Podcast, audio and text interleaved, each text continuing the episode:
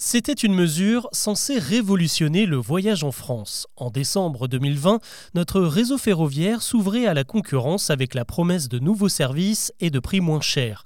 Mais deux ans et demi plus tard, il faut bien constater que les choses n'ont pas vraiment bougé. Il y a bien eu la mise en route de Trenitalia sur la ligne Paris-Lyon, mais à part ça, pas grand-chose. Pourquoi l'offre commerciale est-elle aussi restreinte? Eh bien la raison, c'est que la SNCF défend son empire du rail et qu'elle a toutes les cartes en main pour limiter la concurrence. Tout d'abord, on ne fait pas rouler un train comme ça en France. Les machines doivent être homologuées, un processus qui a pris 4 ans à Trenitalia, en particulier pour obtenir un boîtier KVB. Ce système électronique obligatoire permet de limiter la vitesse. Il sera bientôt remplacé par un nouveau modèle européen. Du coup, Alstom, son constructeur historique, n'en fabrique plus et en attendant, la seule qui en possède, eh bien c'est la SNCF qui a acheté l'intégralité du stock et comme on est malin à la SNCF, on ne les vend pas ces boîtiers on les loue et très cher, suffisamment pour que Trenitalia ne puisse pas mettre en service plus de 5 rames. L'entreprise transalpine peut heureusement compter sur son histoire puisque c'est une filière de l'équivalent italien de la SNCF. Elle possède donc des trains qu'elle a adaptés au réseau français. Mais qu'en est-il des petites compagnies toutes récentes qui cherchent à s'implanter?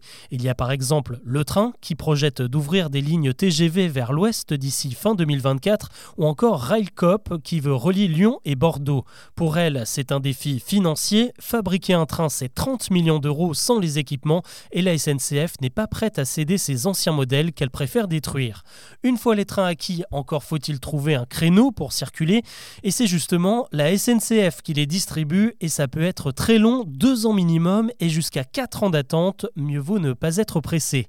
La SNCF est également chargée d'entretenir le réseau, et pour ça, il faut de l'argent qu'elle collecte sous la forme d'une taxe, un droit de passage. Pour un seul trajet entre Paris et Lille, par exemple, c'est environ 5700 euros selon France Info. Ce prix, il est forcément répercuté sur celui des billets, ce qui empêche la concurrence de proposer des tarifs réellement attractifs.